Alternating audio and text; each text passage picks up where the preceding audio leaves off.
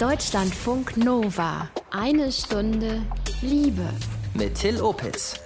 Ich habe das gar nicht wirklich verstanden. Die Krankenschwester kam dann entgegen, hat meine Mama umarmt gehabt, dann hat meine Mama angefangen zu weinen. Wir sind dann ins Zimmer und da war alles leer. Es war alles weg. Da erst habe ich es gecheckt, dass er jetzt verstorben ist. Rabia, die hat mit Anfang 20 ihren Vater verloren, der ist innerhalb weniger Monate gestorben. Was das mit ihr und ihrer Beziehung zu ihrem Freund gemacht hat, hört ihr in dieser einen Stunde Liebe über Schicksalsschläge und wie sie unsere Beziehungen beeinflussen können. Paarcoach Erik Hegmann, der gibt Tipps, wie unsere Partnerschaften solch einschneidende Erlebnisse überstehen können. Dazu ein Liebestagebuch von Rike, die sich mit ihrer Affäre ausspricht. Ahoi und willkommen. Deutschlandfunk Nova. Heute geht es um schwere Schicksalsschläge und was das mit euch und eurer Beziehung machen kann. Sowas wie wenn unerwartet Geschwister, Mama oder Papa sterben. Deutschlandfunk Nova Reporterin Esra Schotte, du hast eine Frau getroffen, die genau das durchgemacht hat. Wer ist das? Rabia. Sie ist 23 und aus München. In echt heißt sie aber anders. Sie hat mazedonisch-kosovo-türkische Wurzeln und sie ist in Bayern geboren und aufgewachsen.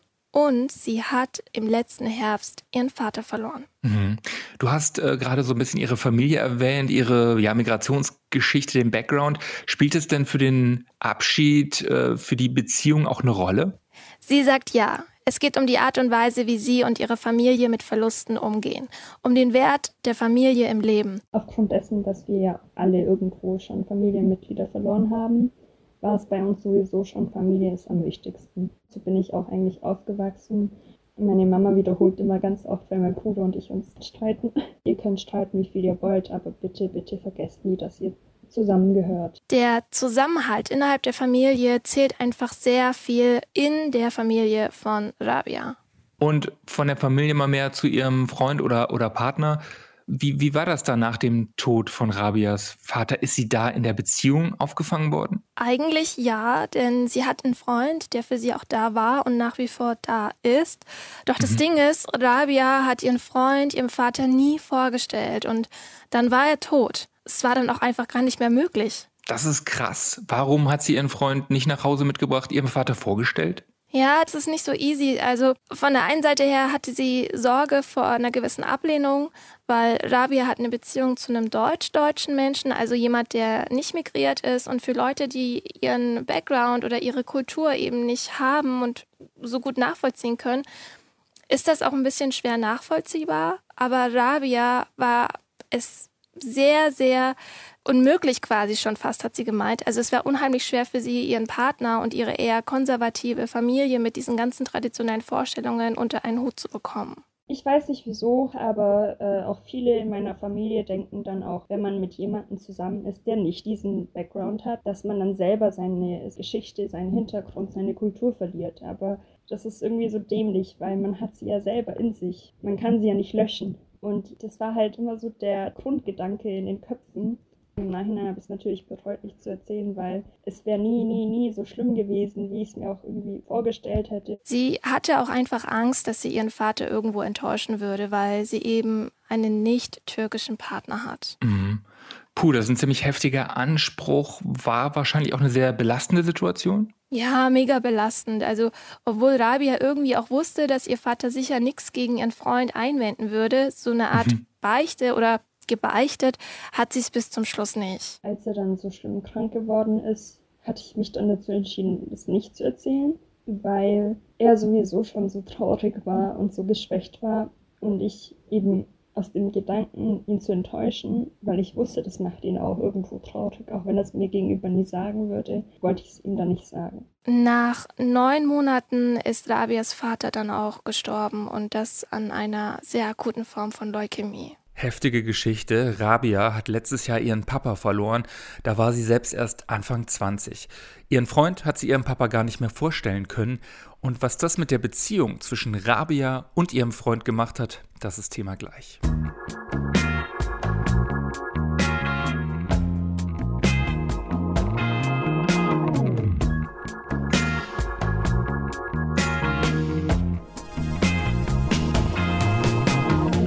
Rabia, ja, die war Anfang 20, als ihr Papa unerwartet gestorben ist. Und Rabia hat ihren Freund, ihrem Papa gegenüber, jahrelang verheimlicht. Die Gründe, die haben wir eben gehört.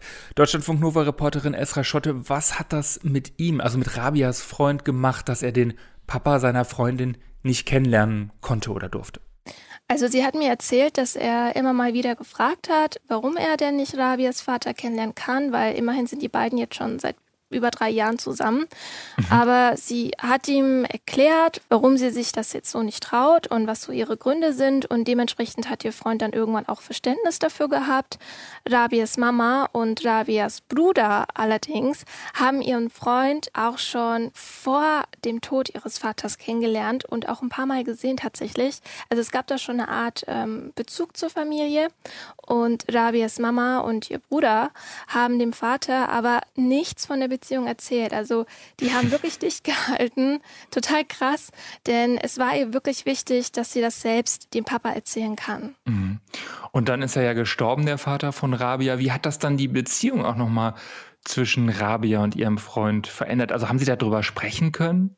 Tatsächlich haben sie sehr viel darüber geredet und er hat auch wirklich gut zugehört. Ich habe auch viel damals mit meinem Partner und mit meiner besten Freundin drüber geredet ich sag's mal so, sie hätten nichts sagen können, was mir geholfen hätte damals. Rabia meint auch, ihr Partner und auch die beste Freundin müssen kein Patentrezept dafür haben. Also sowas gibt's auch nicht. Aber mhm. dass man ihr zugehört hat, das hat ihr extrem viel gegeben. Wenn man so eine Art Bilanz zieht, also hat dieser Verlust ähm, Rabia und ihrem Freund dann eher zusammengeschweißt oder hat es dann doch mehr Distanz geschaffen, kann man das sagen? Also eher zusammengeschweißt. Zwar ist ihr Freund jetzt nicht so der emotionale Typ, das hat zum Beispiel auch Rabia so erzählt. Deshalb seien aber grundsätzlich tiefe Gespräche, zum Beispiel über Verlust, für ihn jetzt auch nicht so leicht gewesen. Auch wenn mein Partner so sozial ein bisschen unkompetent ist und sich also Schwierigkeiten hat, äh, das Richtige zu sagen, hat er es doch immer wieder geschafft, meine Mutter und mich wirklich zum Lachen zu bringen. Er war dann so eine extra Komponente quasi, die dann bisschen Spaß oder ein bisschen Freude wieder reingebracht hat. Also hat es ihr Freund mit Humor geschafft, wieder etwas Leichtigkeit in den Alltag zu bringen, beziehungsweise auch in ihr Leben zu bringen. Cool, das ist ja auch nicht so leicht, wenn jemand jetzt tief, tief traurig ist, da jemand ähm, ja zum Lachen zu bringen. Nee, absolut nicht. Also Sie hat aber auch immer wieder gesehen und auch gemerkt einfach, wie sehr er sich bemüht um sie und mhm. auch wenn er nicht immer die richtigen Worte getroffen hat. Und auch Trösten ist so eine Sache, da ist er eigentlich total überfordert. Also die ersten paar Male, wo ich dann neben ihm geweint habe oder viel geweint habe, hat er es auch super gemacht. Einmal hat er selbst geweint, weil er gesagt hat, er würde gern es besser machen, aber er weiß nicht wie. Rabia sagt auch ganz klar, Ihr Freund ist nicht ihr Therapeut. Da hat sie sich an anderer Stelle professionelle Hilfe geholt. Mhm. Der Tod des Vaters von Rabia, der ist jetzt ähm, ja kein halbes Jahr her. Kann man sagen, die Beziehung hat das gut überlebt? Ja, auf jeden Fall. Wobei das offenbar viele in ihrem Bekannten- und äh, vor allen Dingen auch Freundeskreis echt nicht erwartet haben. Und Rabia hat das so oft gehört. Die erste Frage, die mir jeder gestellt hat, war, bist du noch mit deinem Partner zusammen? Also wirklich jeder. Jeder hat mich das gefragt. Finde ich persönlich jetzt nicht so cool, wenn man den Papa verloren hat und alle wollen wissen, wie denn äh, der aktuelle Stand ist mit dem Freund, ob es den mhm. noch gibt oder nicht. Aber ich habe Rabia dann in dem Atemzug auch gefragt, warum die Leute das eigentlich von ihr wissen wollten. Weil es ja anstrengend ist und weil der Partner ja vernachlässigt wird oder weil man ja selbst dann so traurig ist, dass man keine Lust mehr auf Menschen hat oder weil das ja alles so anstrengend ist, dass man selber depressiv wird. Und ja klar, irgendwo wird man das ja auch, aber es ist ja auch schön, wenn man jemanden hat, mit dem man das teilen kann. Also gibt bestimmt auch genug Leute, die damit nicht umgehen kann, das will ich nicht sagen, die dann vielleicht auch wirklich lieber alleine sein wollen und nichts mit ihrem Partner machen wollen, aber auf mich trifft es jetzt nicht zu. Diese Situation hat Rabia und ihren Freund eher zusammengeschweißt, auch wenn er manchmal überfordert war, was man, glaube ich, wirklich nachvollziehen kann. Er war einfach für sie da und er hat ihr einfach zugehört. Das allein hat schon für sie zumindest gereicht und manches hat sie auch mit ihrer besten Freundin besprechen können. Esra Schotte war das, über den doppelten Schicksalsschlag, den Rabia und ihr Freund verkraften mussten. Wir haben auch Rabias Freund angefragt, aber er wollte mit der Stimme nicht ins Radio. Schicksalsschläge in Beziehungen und was das mit unseren Partnerschaften macht, das ist heute das Thema in eine Stunde Liebe. Erik Hegmann ist Coach und Paartherapeut und ich habe ihn gefragt, welche Schicksalsschläge häufig Thema sind in seiner Praxis. Also was ich ganz häufig in der Paartherapie mitbekomme, ist beispielsweise, dass es eine große Veränderung gab, wenn ein Elternteil eines Partners verstorben ist. Das ist etwas, was die eigene Sterblichkeit ein bisschen in den Vordergrund, in den Fokus legt. Und da fragt man sich dann häufig, ähm, ja, kann ich alle meine Träume, die ich habe, noch erfüllen? Was mhm. hindert mich eigentlich daran? Welche habe ich noch nicht erfüllt? Von welchen muss ich mich womöglich verabschieden? Und Trauerfälle können ja zu, das nennt sich jetzt Anpassungsstörungen. Also das mhm. ist wirklich ein Krankheitsbild, führen und das belastet natürlich dann wirklich stark auch die Beziehung. Weil, Entschuldige, dass ich da kurz eingrätsche. Ja. Muss ich mir das so vorstellen, also wenn meine Freundin, mein Freund eine Anpassungsstörung hat, dann heißt das, da ist eine neue Situation im Leben und die Schwierigkeit ist eben daran, sich daran zu gewöhnen, daran anzupassen. Ist das so zu verstehen? Also die Anpassungsstörung ist tatsächlich definiert als ein ähm, schwerwiegendes Lebensereignis, das Veränderungen erzeugt, auf die man offensichtlich nicht gut reagieren kann. Und es gibt da tatsächlich auch richtige Symptome dafür.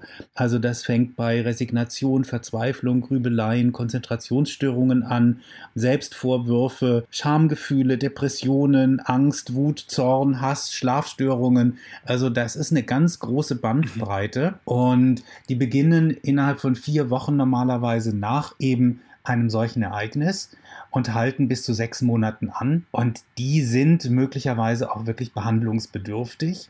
Das wissen aber viele Menschen nicht. Und dann wird der Partner ja notgedrungen zur Therapeutin oder zum Therapeuten, kann das aber gar nicht leisten und leidet dann mit. Da höre ich raus, dass es einfach keine gute Idee ist, sozusagen der Therapeut, die Therapeutin zu sein, weil es geht nicht, sagst du. Ist nie eine wirklich gute Idee. Da sind verschiedene Jobs. Ich glaube, auch die Therapeutinnen und Therapeuten, die Kolleginnen und Kollegen sind für ihre Partner keine Therapeuten, sondern vor allem Partner. Und umgekehrt sollte man auch nicht erwarten, dass aus einem Partner ein Therapeut werden kann.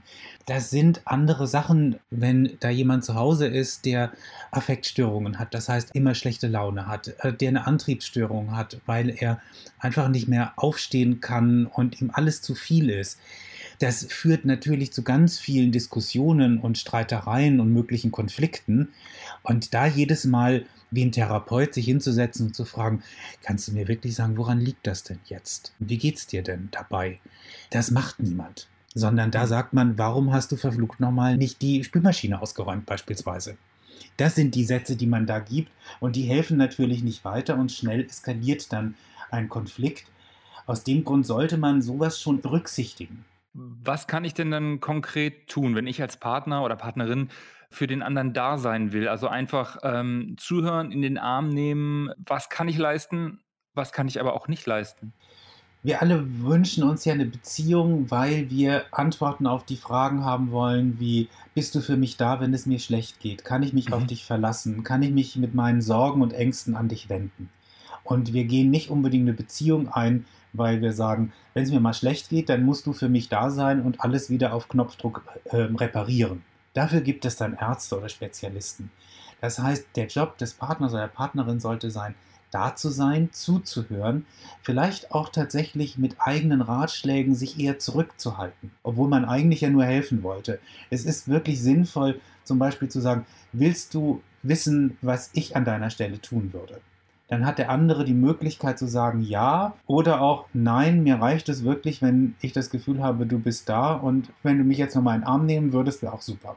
Mhm. Das, das heißt, sich eher zurücknehmen, zuhören, auf eigene Lösungsvorschläge eher verzichten, sich das Mandat dafür abholen und auf keinen Fall auf den eigenen Lösungsvorschlägen bestehen.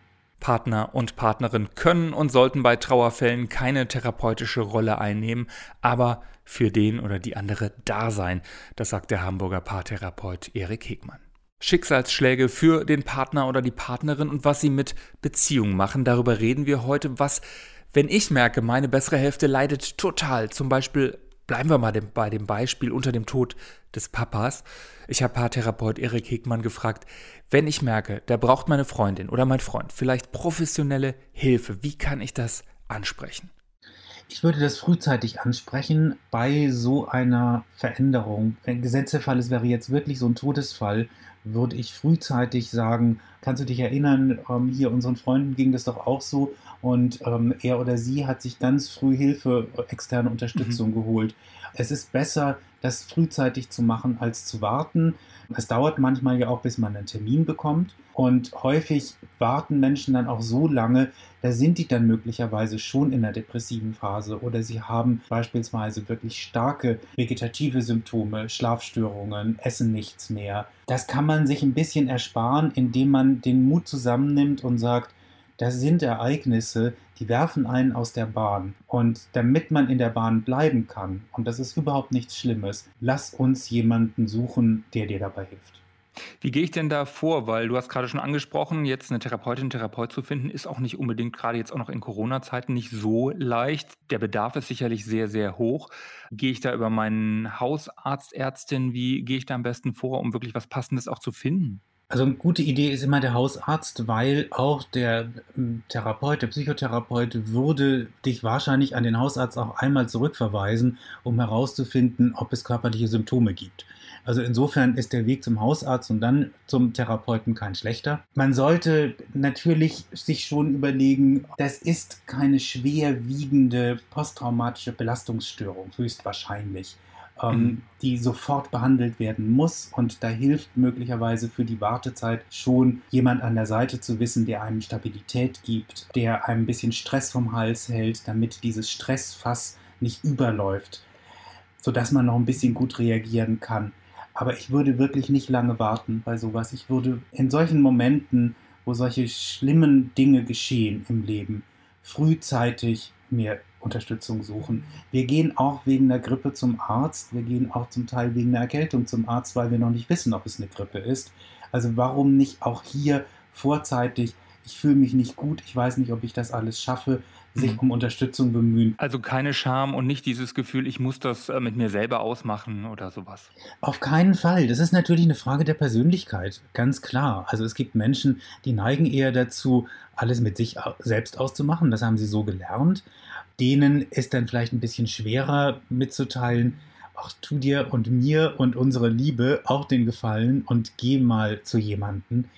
Häufig hilft es zu sagen, ich kann dir dabei nur helfen, indem ich dir zuhöre. Alles weitere, damit es besser wird, damit du wirklich Linderung erfährst, das muss jemand anders machen. Und wie wichtig ist da auch eine Grenze zu ziehen, also zu sagen, du, ähm, ich, ich bin für dich da, ich verstehe deine Wut, ich verstehe deine Trauer zum Beispiel, aber ähm, ich mehr als zuhören kann ich auch nicht. Also wo ist da sozusagen die Grenze, um mich auch ein Stück weit selbst zu schützen? Ich glaube, man muss Grenzen ziehen. Man muss dann dem Partner, der Partnerin auch sagen, ähm, mit den Sachen bin ich überfordert. Wenn du so und so reagierst, wenn du plötzlich wütend wirst aus heiterem Himmel, wenn du auf mich losgehst oder platzt wegen mhm. irgendeiner Kleinigkeit, damit komme ich nicht zurecht. Dann müsstest du dir bitte mal angucken, ob dir jemand helfen kann, mit Emotionsregulationsübungen. Ähm, gut, das sagt jetzt, das, den Begriff würde so wahrscheinlich niemand sagen, aber irgendwie, damit du mit deinen Emotionen ein bisschen besser umgehen kannst, mhm. ähm, such dir mal jemanden. Denn das kann der Partner ja nicht lösen. Alleine in so einer Situation würde der Partner jetzt dastehen, du, ich glaube, du hast ein Problem mit deiner Emotionsregulation. Die eskaliert den Konflikt eher nicht, würde ich vermuten. Mhm. Deswegen sage ich auch, das ist ja auch nicht der Job des Partners oder der Partnerin. Das belastet nur die Beziehung dann. Lieber früher als später Hilfe holen, professionelle Hilfe zum Beispiel bei Psychologen oder Psychotherapeutinnen.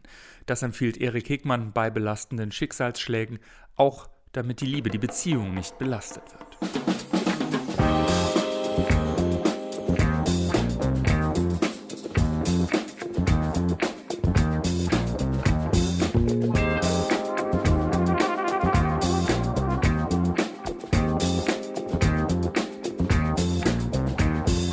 In seiner Praxis in Hamburg. Ja, da ist der Paartherapeut Erik Hegmann oft mit Schicksalsschlägen konfrontiert, meist aber erst auf den zweiten Blick. Die Paare, die kommen erstmal mit Beziehungs- und Kommunikationsproblemen und ich habe Erik gefragt, womit die Paare bei ihm zum Beispiel aufschlagen. Also ein typisches Beispiel wäre, ein Paar kommt und sagt, wir haben seit sechs Monaten irgendwie Kommunikationsprobleme. Er zieht sich immer zurück, wenn ich was sagen will. Ich komme nicht mehr an ihn ran.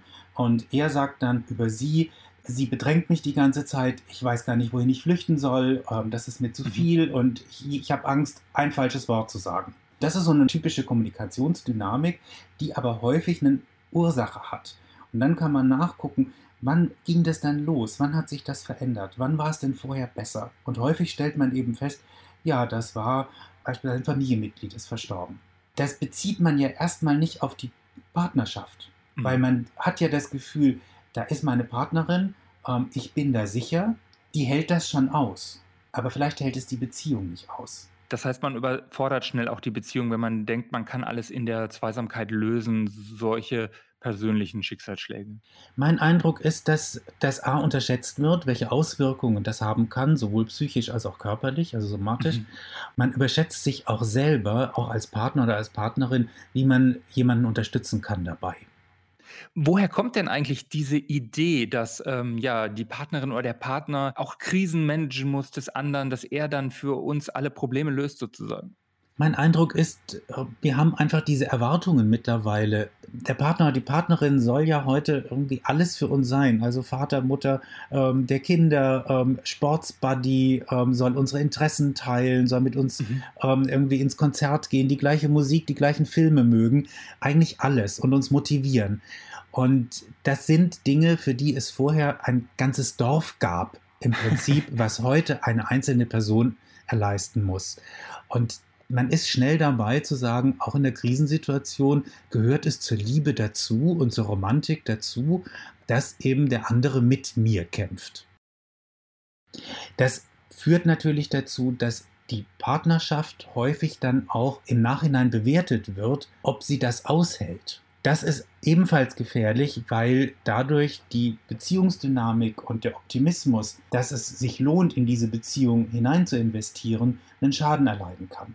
Hm. Deswegen sitzen dann viele Paare eben tatsächlich nach sowas in der Paartherapie und versuchen herauszufinden, wann hat sich unsere Beziehungsdynamik eigentlich so verschoben, wann wurde es schlechter und stellen fest, dafür kann niemand was. Das waren Reaktionen auf ein Ereignis, mit dem wir einfach nicht umgehen konnten in dem Moment, wo eine Partnerschaft oder einer oder beide idealerweise in der Partnerschaft erkennen, das ist gar nicht zusammenlösbar, da braucht es Hilfe von außen. Das schützt dann die Partnerschaft am besten, wenn man diese Erkenntnis hat? Das schützt die Partnerschaft sehr gut und vor allem hebt es die Beziehung im Nachhinein dann auch wieder auf eine neue gefestigte Stufe, weil die Paare wissen, wir haben zusammen eine Krise gemeistert, wir sind daraus gestärkt hervorgegangen und die nächste Krise wirft uns nicht mehr so leicht aus der Bahn. Das ist ein wunderbarer, stärkender, verbindender Effekt, wenn das Paar in der Paartherapie feststellt, wir haben da gegeneinander gearbeitet, obwohl wir eigentlich einen gemeinsamen Gegner hatten. Den haben wir nur nicht erkannt. Jetzt haben wir festgestellt, der war da. Das mhm. war diese Veränderung und wie wir darauf reagiert haben. Und mit diesem Gegner sind wir gut umgegangen. Dann sind die auch ziemlich sicher, dass die nächste Veränderung, die auf jeden Fall irgendwann mal von innerhalb oder von außerhalb der Beziehung auf sie zukommen wird, dass sie die auch gemeinsam wieder meistern können als Paar. Also so ein positives Erlebnis, das ist machbar und es ist auch in, völlig in Ordnung, sich von außen Hilfe zu holen? Ich würde sagen, ja. Ich würde wirklich auch empfehlen, das zu tun, denn dann ist der Schaden, den eine solche Veränderung an der Beziehung hervorbringen kann, sehr gering und vor allem sehr reparabel sagt Erik Hegmann, Paartherapeut aus Hamburg. Danke. Er sagt ganz klar, der Partner oder die Partnerin kann im Falle eines schweren Schicksalsschlags nicht alles auffangen. Holt euch im Zweifel professionelle Hilfe. So, zum Schluss wie immer unser Liebestagebuch. Heute gibt's Neues von Rike. Die hat ja seit zwei Jahren was mit einem Typen laufen, wo nicht ganz klar ist, was das eigentlich ist. Und jetzt hat sie ihm gesagt, dass sie bald umzieht und die Stadt verlässt. Ich wollte gerne mit meiner Affäre, meiner Beziehung, meiner Liebelei, wie auch immer man das nennen möchte, wollte ich gerne darüber reden, was wir vielleicht sind und wie es weitergeht, wenn ich dann wegziehe. Und eigentlich hatte ich das vor, es ihm persönlich zu sagen, auch diese Mitteilung einfach Es kam dann aber so, dass er mich zwischenzeitlich einmal per WhatsApp gefragt hat, was denn eigentlich jetzt so mein Stand ist. Und dann habe ich ihm das auch geschrieben, dass ich halt wegziehe. Und dann kam einfach erstmal nur ein krass zurück. Und da wusste ich dann auch erstmal nicht so ganz genau, wie ich jetzt damit umgehen soll, beziehungsweise was das denn überhaupt heißen soll. Ob das ein krass ist, okay, cool oder aha oder wie doof ist das denn? Und ja, dann haben wir uns relativ zügig dann danach verabredet, um dann darüber zu reden. Genau, dann habe ich erstmal so ein bisschen so erzählt, warum ich mich jetzt dafür entschlossen habe und wohin es denn eigentlich geht. Und dann hat er ein bisschen erzählt, wie es bei ihm jetzt so ist, dass er jetzt für die nächsten drei Jahre seinen Vertrag unterschrieben hat. Das heißt, dass er jetzt noch ein bisschen hier bleiben wird. Und Genau, also er hat mir schon auf jeden Fall das Gefühl gegeben, dass es cool ist, das, was ich mache. Meinte auch, dass er mich auf jeden Fall unterstützen wird, wenn ich irgendwie Hilfe brauche bei Bewerbungen oder beim Umzug. Und ja, ich habe mich dann erstmal nicht so wirklich getraut zu fragen, was das denn jetzt für uns bedeutet. Also das stand offensichtlich im Raum, aber keiner hat so wirklich sich getraut, das anzusprechen und das zu fragen.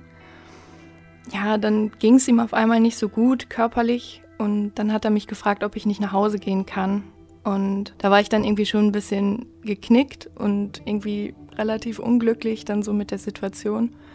Und dann haben wir uns ein paar Tage später nochmal getroffen, um nochmal darüber zu reden. Ja, dann haben wir halt wieder so uns da langsam dran getastet, haben erst über andere Dinge geredet, bis es dann irgendwann wieder so auf dem Tisch lag, was jetzt eigentlich ist. Und wir haben jetzt eigentlich uns darauf geeinigt, dass wir uns eben nicht definieren und nicht sagen, was jetzt gerade genau ist, weil wir beide irgendwie merken, dass wenn wir jetzt anfangen, darüber zu reden, wenn wir genau sagen, was wir füreinander fühlen, dass es dann vielleicht noch schwerer wird, dann für mich zu gehen oder für ihn dann da zu bleiben dass wir einfach versuchen wollen, soweit wie es geht, den Kontakt zu halten. Und ich glaube auch, dass es möglich sein wird, dass wir den Kontakt gut halten können, weil wir auch schon über längere Zeit uns mal nicht gesehen haben und das eigentlich kein Problem war. Aber irgendwie fand ich es doch schwierig, dass wir es dann nicht definiert haben. Also es ist so, so zwiegespalten. Und noch eine andere Sache, wo ich es dann teilweise schwer fand einzuschätzen, ob das denn jetzt alles okay ist, ist wegen dieser ganzen Corona-Lage, die sich jetzt zugespitzt hat, dass wir auch entschlossen haben, körperlich jetzt auf Abstand zu gehen. Ich finde dadurch, dass man da nicht mal sich irgendwie berührt oder einen Arm nimmt oder so, ist es nochmal zusätzlich schwer, das irgendwie einzuschätzen, ob das jetzt alles gut ist oder ob man das nur so sagt. Und ja, das ist gerade so ein bisschen schwierig für mich. Wir drücken euch die Daumen. Danke fürs Teilen, Rike. Sie heißt denn echt anders. Und mehr Liebestagebücher gibt es jede Woche in eine Stunde Liebe. Abonniert uns gerne in der Audiothek-App bei iTunes oder Spotify oder schaut mal im Deutschlandfunk Nova Insta-Kanal vorbei. Ich bin Till Opitz, sage danke fürs Lauschen und bleibt so liebevoll. Deutschlandfunk Nova. Eine Stunde Liebe. Jeden Freitag um 20 Uhr. Mehr auf deutschlandfunknova.de.